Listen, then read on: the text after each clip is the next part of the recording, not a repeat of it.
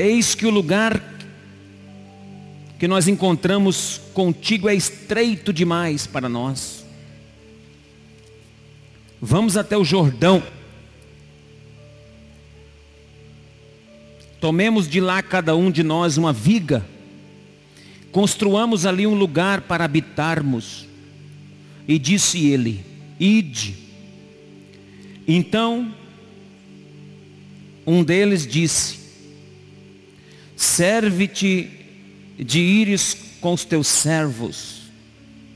Respondeu Eliseu: Eu irei. E foi com eles. Tendo ele chegado ao Jordão, cortaram madeira. Enquanto um deles estava derrubando um tronco,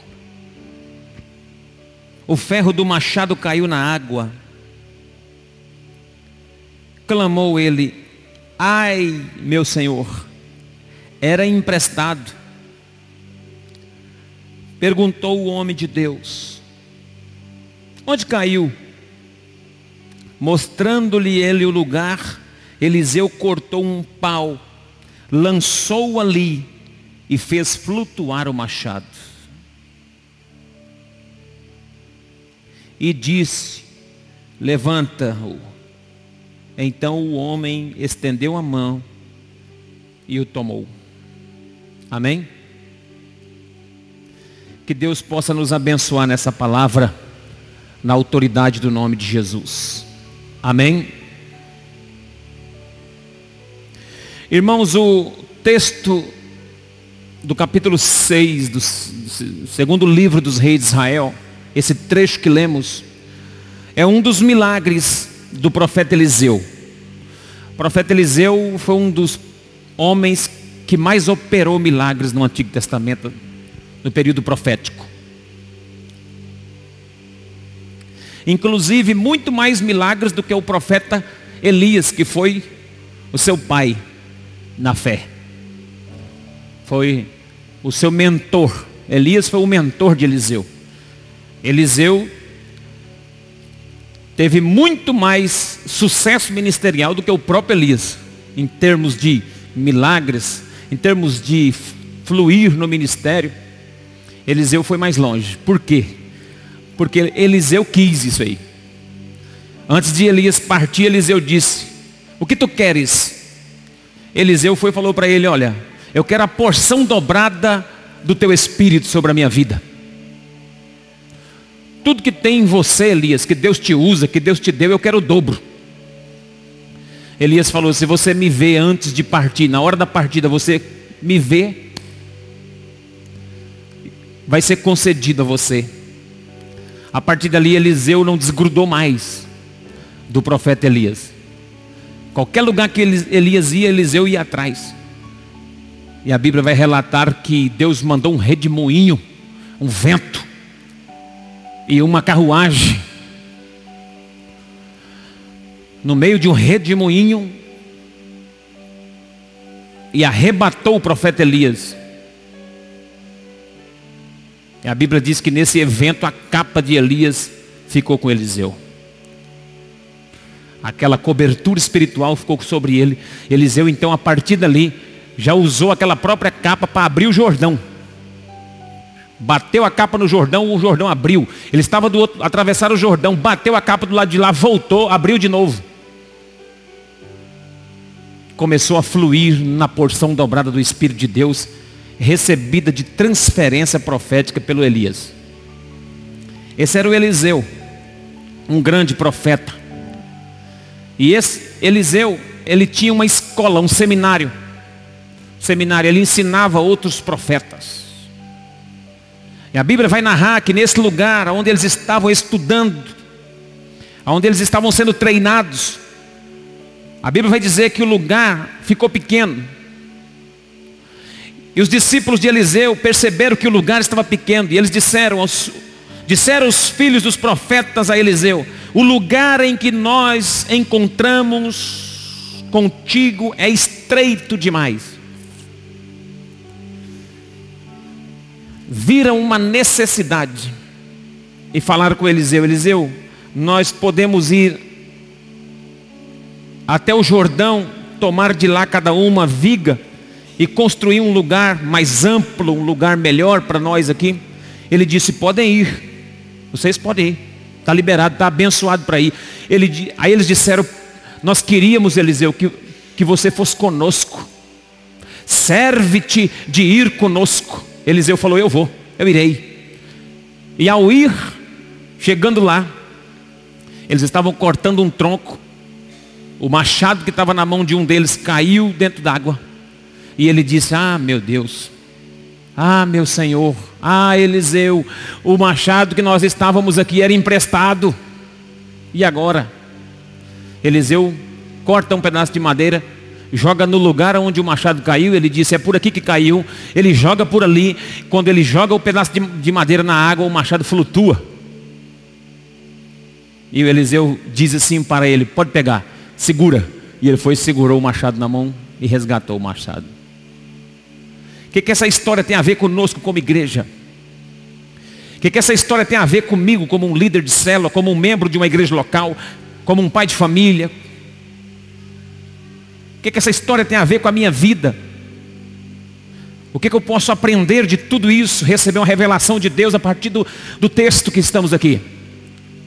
Primeiro que é necessário nós entendermos que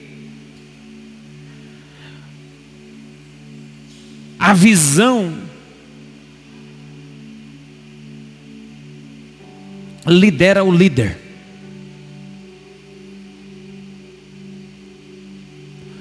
Você precisa entender isso, eu preciso entender isso. Se nós não tivermos uma visão ampla, nós não iremos a lugar nenhum, irmão. Eles perceberam, tiveram uma visão que o lugar que eles estavam precisava de uns ajustes. Eles entenderam que o lugar onde eles estavam era estreito, era pequeno, não tinha como crescer. Só, só percebe a necessidade de um crescimento quem tem visão.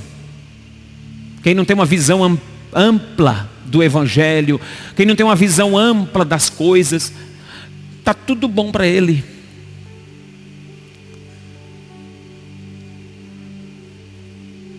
É uma pessoa acomodada, tanto faz como tanto fez. E a primeira percepção que eu tenho desse texto é que os filhos dos profetas tiveram uma visão.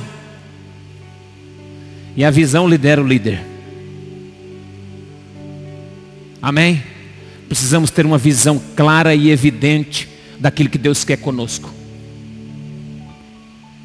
Precisamos ter uma visão clara para onde nós estamos indo como igreja. Que propósito eu, eu estou tendo como igreja? Além de congregar, além de comungar com os meus irmãos diariamente, qual é o propósito maior do que isso? Para quê? O porquê eu estou nesse lugar? Deus me chamou para quê? Será que esse lugar não precisa de ampliação? Será que essa minha célula, será que esse lugar onde eu estou trabalhando não tem algo que eu possa fazer para que a visão seja ampliada, Jesus seja revelado, a palavra seja conhecida, aonde eu estou pisando? Será que não há necessidade de, de eu abrir a minha visão para poder ampliar o Evangelho, o reino de Deus crescer naquele lugar? É necessário nós termos a percepção dessa visão ampla de crescimento. Amém? Você precisa crescer como crente. Senão vai, vai passar o tempo, você vai ser um fruto maduro. E fruto maduro cai do pé.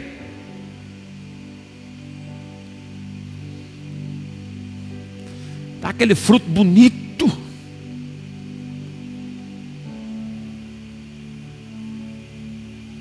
Precisamos gerar Precisamos ter expectativa. Saia do conformismo, da estagnação. Deixa Deus levar você. Deixa Deus conduzir você. Deixa Deus te mostrar algumas coisas. E Ele mostrando, alinha a sua visão. A segunda coisa que eu quero falar com vocês é que eles tiveram uma visão, mas a visão foi alinhada com o líder. Porque, irmãos, A visão é uma. Duas visão é divisão. Duas visões é divisão. Não adianta você ter uma visão eu tenho outra. Não adianta eu ter uma, você ter outra. E cada um tem uma. Isso aí é, é divisão. Não é visão. Eles tiveram a percepção, apresentaram para Eliseu. Eliseu, nós temos a necessidade de crescimento. O que, que você acha?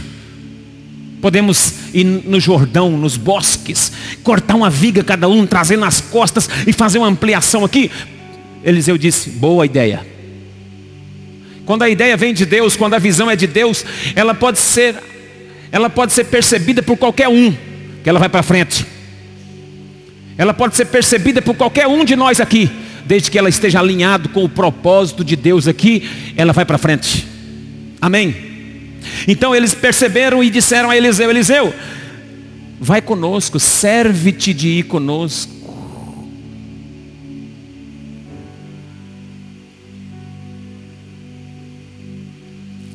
Eu quero fazer um destaque, além desses dois que já fiz, da visão liderar o líder, da visão alinhada com o líder a primeira, flexibilidade para mudança. Desde que nós temos uma visão, irmão, nós temos que ser flexíveis à mudança. Os líderes têm que estar flexíveis à mudança, os crentes devem estar flexíveis à mudança. Eliseu estava flexível à mudança, à ampliação, porque mudança, mudança, já fala, né? Mudança. Quem gosta de mudar de casa aqui?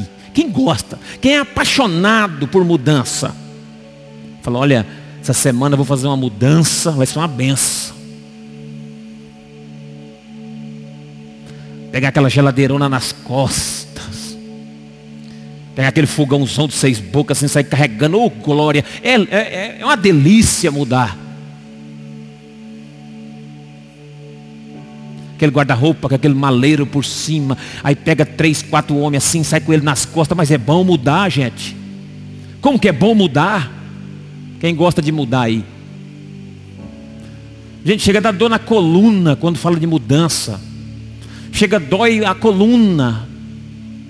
Ninguém gosta de mudança. Mudança é complicado. Quando passa um caminhão de mudança, ai meu Deus, olha ali cachorro. Os bichinhos vai lá. Eu me lembro quando nós mudamos de Fátima do Sul para Campo Grande. Minha mãe contratou um caminhão. Ô, oh, luta, meu irmão. Só era eu e minha mãe. Os outros tinham tudo casado. Meu irmão mais novo estava na casa de recuperação. Só eu e minha mãe. Ô, oh, gente. Eu vim em cima do caminhão na carroceria. Lá dá 330 quilômetros, daqui em Cuiabá. Eu acho que é uns 300 e pouco também. É essa média aí. Se eu tiver errado é por pouco. E eu vim deitado debaixo de um. Colocou um sofá assim, eu deitei, colocou uma lona por cima, assim, meio. Eu abri a lona para não morrer sufocado de vez em quando. Mas passar perto da polícia tinha que baixar a lona para ninguém ver que eu estava ali. Mudança. Luta, né? Mudança. Ninguém gosta de mudar. Na vida espiritual é assim também. Nós somos uma casa, nós somos um edifício. Quem é que gosta de mexer nas coisas? Por isso, irmãos, que as mulheres, as mulheres elas têm, vir, têm mais virtude do que os homens. Verdade. A mulher se aproxima mais do pensamento de Deus do que do homem. Vou dar colher de chá para vocês hoje, irmãos. Amém? Mas é verdade, no quesito mudança, as mulheres são mais flexíveis. Tem umas turronas, mas a maioria são flexíveis. Pelo menos no que dentro de casa, às vezes, é... você chega lá, o sofá está virado assim para lá. Aí você chega lá, ela cansou da geladeira ali, ela pega o fogão, passa para lá. Deus gosta disso. Na vida espiritual. Porque todas as vezes que você muda, você faz uma limpezinha. Arrasta um baú lá dentro da sua casa e vê o que, que tem embaixo. Só o pó. Então você já tem que passar um paninho, uma vassourinha. Toda mudança provoca limpeza. A gente tem que estar flexível à mudança espiritual da nossa vida. Ah, mas a igreja vai trabalhar em célula. Tem trabalhar em célula, em grupos menores. A igreja nas casas, nos lares. Temos que estar flexível. Ah, mas e agora? A visão é aqui, irmãos. Vamos por aqui. Vamos fazer um evangelismo em massa. Vamos lá para o bairro tal. Vamos. Mudou? Mudou. Vamos para cá? Vamos. Porque está debaixo de uma visão. Vai dar certo. Seja flexível à mudança. Eu vi uma entrevista de uma mulher com 104 anos na TV local do Mato Grosso do Sul uma vez. E a pergunta para aquela mulher era: qual o segredo? Além de morrer, né? Porque esse dia perguntaram para um, para um senhorzinho bem velhinho, qual o segredo de viver muito? Ele falou, só não morrer. Se você não morrer, você vive.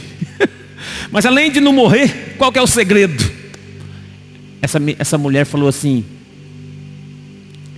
eu não tenho dificuldade com mudança. Não tem preocupação com isso. Sempre estive aberto às mudanças da vida.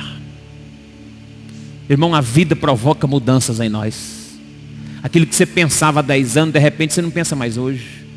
Abre seu coração para o novo. Porque tem gente que fala assim, eu nasci assim. Eu vou morrer assim. Você vai morrer assim não, irmão, porque pau que nasce torto, Jesus Cristo endireita. Ele é o carpinteiro de Nazaré, ele é o carpinteiro. E o carpinteiro está batendo na porta. E o carpinteiro, ele vai, vai desentortar. Você nasceu torto? Eu não acredito que você nasceu torto não, mas se, se você tem aquele ditado que pau que nasce torto morre torto, você vai endireitar na mão do carpinteiro na mão de Jesus o Nazareno. Ele vai colocar a pruma, a trena, ele vai o prumo, a trena, ele vai colocar aquela a plaina.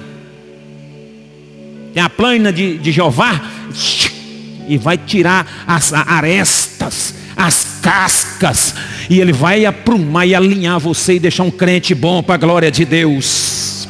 Você recebe essa palavra, seja flexível à mudança, irmão. Não seja duro de coração, não.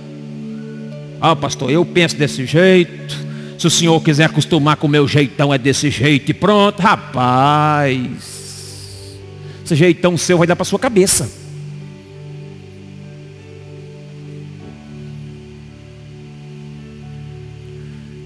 Ah, pastor, mas é. Fulano é até bom, mas é o jeitinho dela. Não, esse jeitinho dela tem que mudar. Esse jeitinho dela precisa mudar. Ela é meio encrenqueirinha mesmo assim, pastor, mas dá para tolerar. Não, essa encrenquinha tem que parar. Tem que estar pronto para mudar. Ah, mas lá onde eu congregava não era assim não, mas aqui é. Você vai ter que enquadrar na visão que Deus está dando aqui. Amém? Posso ouvir um glória a Deus dos meus irmãos essa noite? Outra coisa, outro destaque, além desses aí, não sei quem está anotando, além de flexibilidade à mudança da parte de Eliseu, da parte deles, a necessidade da mudança. Mudar é necessário, irmão. Tem hora que nem você vai aguentar. Tem hora que você mesmo vai falar, não, eu preciso mudar. Meu Deus do céu, tem misericórdia da minha vida, eu preciso de mudança. Desse jeito eu não vou romper. Chega uma hora que a nossa própria consciência, ela bate e fala, não, eu preciso melhorar. Sinceramente, de coração, quem está aqui nessa noite que acha que tem que melhorar, dá um sinalzinho com a mão para eu ver aí. Eu preciso melhorar. No que depender de mim, eu preciso melhorar. Eu preciso melhorar com a minha família. Eu preciso melhorar com a minha esposa. Eu preciso melhorar com a minha filha. Eu preciso melhorar com os meus irmãos, com a minha célula. Eu preciso melhorar na, na, na minha empresa, no, no lugar onde eu trabalho. Lá onde você trabalha, como que é o seu testemunho? Como você faz lá? Na empresa, como que você vai para lá? Você cumprimenta os, os outros com bom dia? Ou você passa assim? Vai irado e volta irado. Como que você faz? Quando seu patrão está por perto, você trabalha. Quando ele sai, você nega. Como você faz? Como que você trata as pessoas? Como que você é em casa? Aqui sua boca dá glória a Deus, lá na sua casa você xinga. Está precisando de mudança. Compre, paga. Direitinho. Honra compromisso. Responde, pai e mãe. Obedece.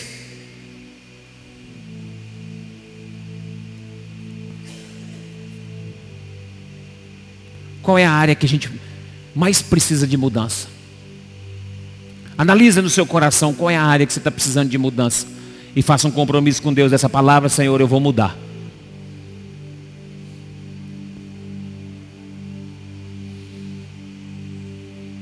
Você que é um cara comerciante aí, como que você trata os, os clientes? Está aberto para o novo, flexível a mudança para uma, uma abertura de comércio? Para as tendências novas? Pesquisa alguma coisa? Para saber o que, que a pessoa está querendo? Deixa eu dar um conselho para os comerciantes que estão tá aqui hoje. De graça, vou dar de graça. Quando você prepara alguma coisa para oferecer para os outros, você não tem que pensar naquilo que você gosta. Você tem que pensar naquilo que o povo que vai comprar de você gosta. Tem gente que faz salgado, porque ele gosta daquele modelo de salgado, ele acha que o povo come. Não. Você tem que saber a tendência, o que, que a pessoa quer. O que, que o meu cliente vai querer. Camarada vai lá cortar um cabelo lá no, pode ser no irmão Valdez, vamos fazer um, uma propaganda de graça para você aqui agora, Valdez. Sempre eu faço, né, Valdez? Tá, já fazia um tempo que eu não falava, né? Aí, que os irmãos quiserem cortar o cabelo, corta com o Valdez ali, ó. Amém? Não sei se tem mais algum outro cabeleireiro, se tiver também.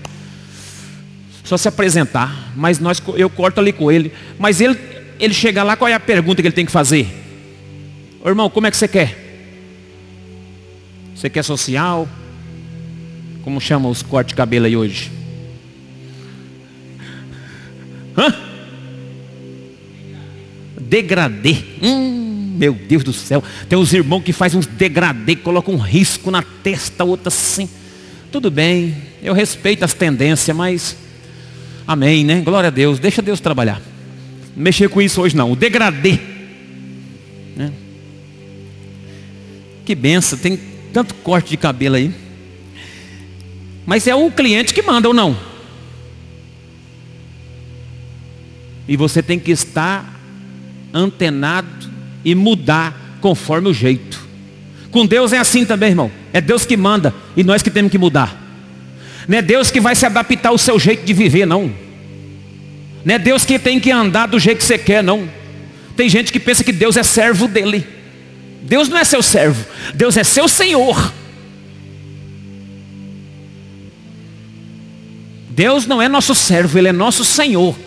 Ele é nosso patrão, Ele é nosso Pai, Ele manda. E nós só obedecemos. Mas tem gente que fica querendo falar para Deus o que Deus vai fazer. Ué, eles falaram com Eliseu, Eliseu, vai conosco. Eles perceberam a necessidade da, da mudança. O Eliseu percebeu a necessidade da mudança e falou: Eu vou também. É necessário mudar, vamos lá. Foram. Quando eles foram cortar a árvore lá, caiu o machado. Um outro detalhe agora, um outro ponto importante, quero fazer destaque. Além da flexibilidade para mudar, além da necessidade de mudança, a necessidade de uma cobertura espiritual. Eliseu estava junto. O pastor estava junto. Tem gente que sai, vai orar no monte, vai para tudo quanto é lugar, não fala nada.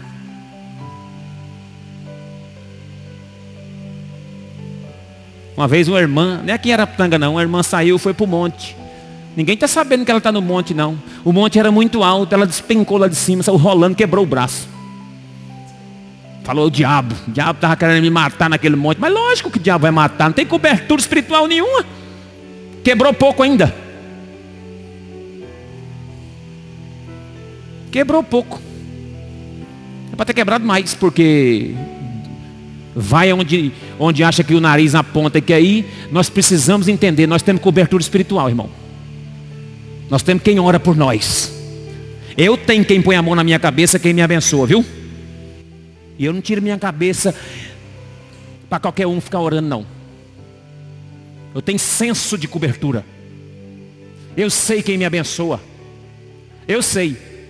Eu sei quem ora por mim. Eu sei quem fala por mim. Quem abençoa minha casa. Eu sei, se eu pegar o telefone agora, eu ligo para duas ou três, eu tenho três, mas eu ligo para dois ou três aqui e os três me abençoam. Semanalmente eu ligo para os três. Ora por mim, pastor, me abençoa, manda uma mensagem, ah, me, me ajuda.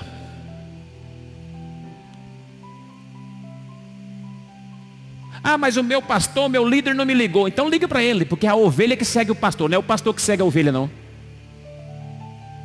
Nós temos uma mania de achar assim que é o pastor que vai atrás da ovelha. Não, o pastor vai atrás de ovelha doente. Agora, discípulo segue o líder. Você não está doente? Pastor visita a ovelha doente. Agora, ovelha sadia segue o líder. Pode mandar mensagem para mim, meu irmão.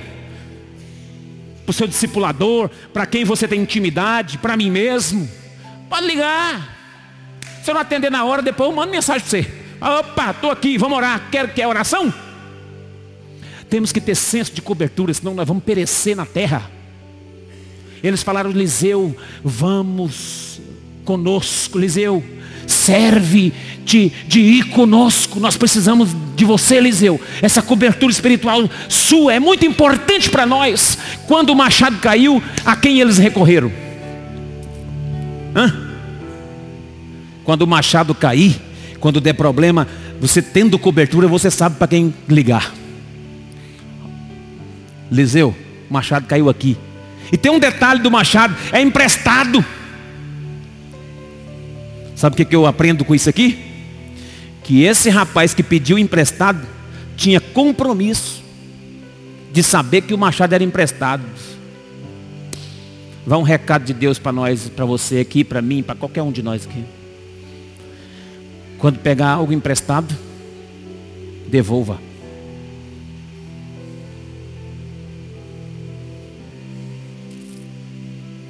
Emprestou uma caneta, devolva. Emprestou um pendrive, devolva.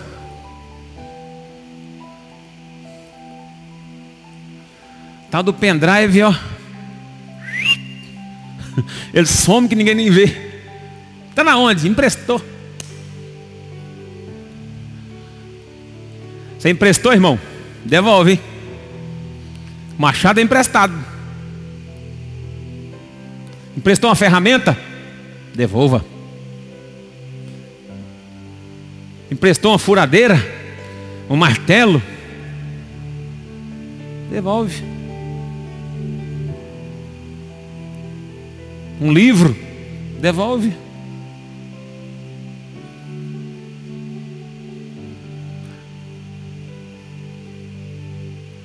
O machado era emprestado.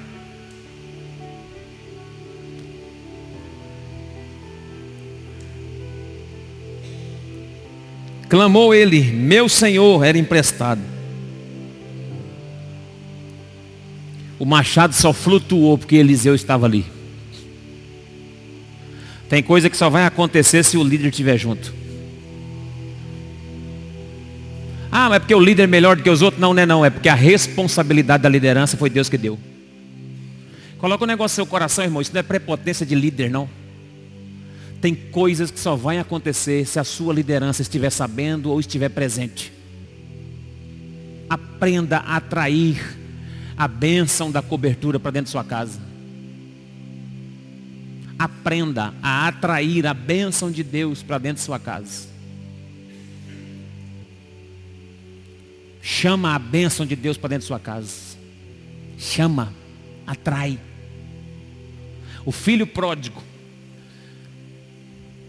pegou a herança fora do tempo, fugiu para uma terra longínqua. O maior prejuízo do filho pródigo não foi perder o dinheiro, não foi gastar a herança. O maior prejuízo do filho pródigo foi sair da casa do pai. O maior prejuízo do filho pródigo foi sair debaixo da cobertura. Ló estava andando com Abraão no deserto. Abraão levou Ló. A Bíblia diz que Ló tinha empregado bois, ovelhas. E os dois estavam tão ricos, ele e Abraão, que estava dando encrenca dos, dos pastores de ovelha de Ló com os pastores de ovelha de Abraão. Ló era sobrinho de Abraão. O chamado não era para Ló, o chamado era para Abraão. Mas só o fato de Ló andar debaixo da cobertura do tio, do Abraão, ele enricou. No dia que ele decidiu escolher o caminho e andar sozinho, saiu debaixo da cobertura do Abraão e foi para Sodoma, o fogo caiu, consumiu tudo, queimou tudo, e ele escapou pela misericórdia de Deus, porque você debaixo de, você fora da cobertura, você está correndo o risco de pegar fogo em tudo, acabar com tudo, e você, e, e, e você sair sem nada. Eu valorizo cobertura espiritual. Eu valorizo bênção que Deus tem para mim através do altar, através das pessoas. Eu valorizo. Quem não quiser valorizar, o problema é de quem não quer valorizar. Eu valorizo minhas coberturas espirituais. Eu sou abençoado por causa disso e há muitos anos. Não é hoje não. Tem muitos anos que eu sou abençoado por isso. Eu cheguei dentro de uma casa de recuperação com um violão velho sem corda, uma mochila com quatro mudas de roupa. E não tinha nada. Nada vezes nada. Perdi tudo que tinha. O pouquinho que eu tinha, eu perdi. Cheguei lá. Ô pastor. Ele falou, cadê o acerto da empresa que você disse que foi lá para fazer o acerto e trazer? 14 dias, eu torrei tudo. O acerto. Não era muito, dava alguma coisinha. Eu falei, não, eu acabei com tudo. Ele falou, melhor ainda, vem para cá. Melhor que você não tenha nada. Então ele quis apostar em mim quando eu não tinha nada para oferecer. Ele foi minha cobertura quando eu não tinha nada para dar. Eu não tinha dízimo para oferecer, eu não tinha oferta, eu não tinha acerto de empresa que eu fui para acertar, não tinha mais. Eu não tinha mais nada, estava rodado igual que esse pneu velho de carreta. E ele falou, não, vem para cá, fica aqui. vou te abençoar. A gente tem que valorizar quem nos abençoa. A gente tem que valorizar gente séria, que cuida da nossa casa, que, que ora.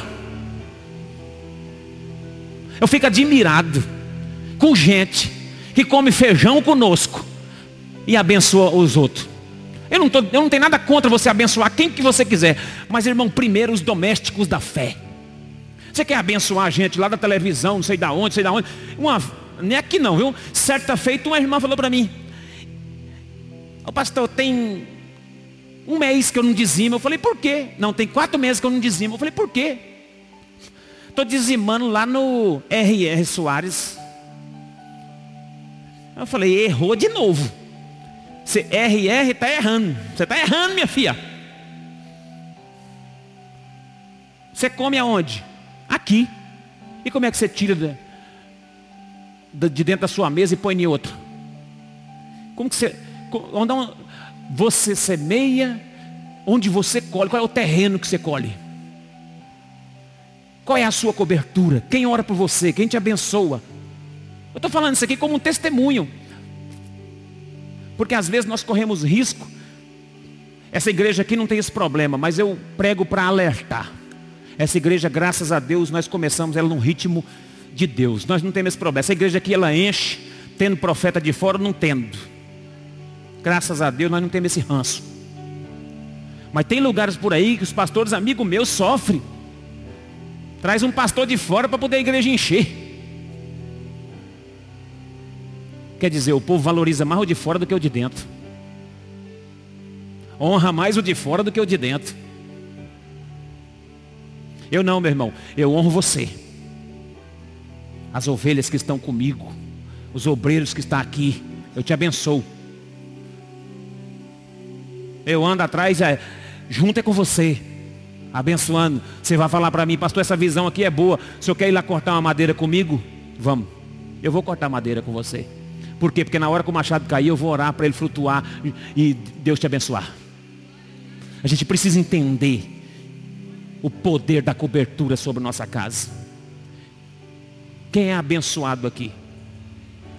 Por essa palavra, pela cobertura. Quem é abençoado, irmão? Não coloca nada no seu coração fora disso não, porque se você colocar, você não vai andar. Não vai. Nós precisamos entender que, nós temos uma direção, uma unção de Deus para esse lugar. Qual é a palavra que Deus nos deu? Eu mesmo recolherei minhas ovelhas. Qual é a palavra que Deus nos deu? Viver um novo tempo. Qual é a direção que Deus nos deu? Trabalho nas casas, nos grupos pequenos, lares. Qual é a visão que eu tenho? Está cheio de célula aí. Você é uma pessoa que já era para estar tá liderando uma célula. Não, não está por quê? Ah, porque. Porque você não quer.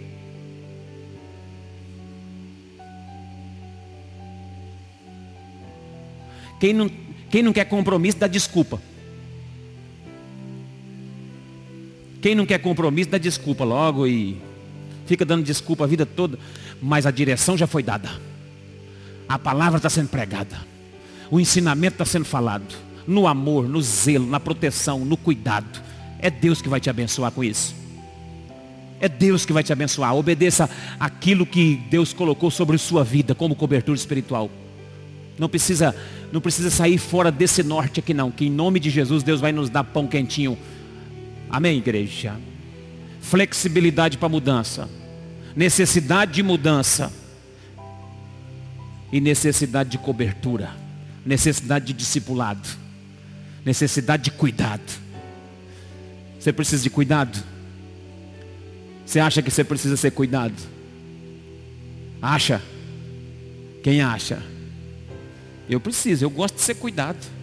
Eu não acho ruim não. Quem quiser cuidar de mim pode cuidar. Pastor, mas o pessoal cuida da sua vida, cuida, irmão. Eu, o pessoal cuida da minha vida igual cuida de uma criança.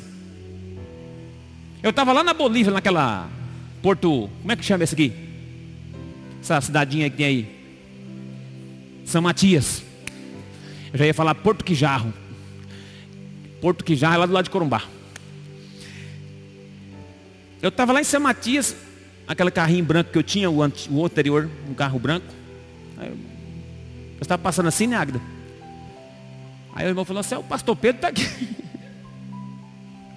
Ah, o pastor Pedro está por aí, é o carro aí, ó. Falei, rapaz, o cara conhece, estou até na Bolívia. Estou sendo cuidado.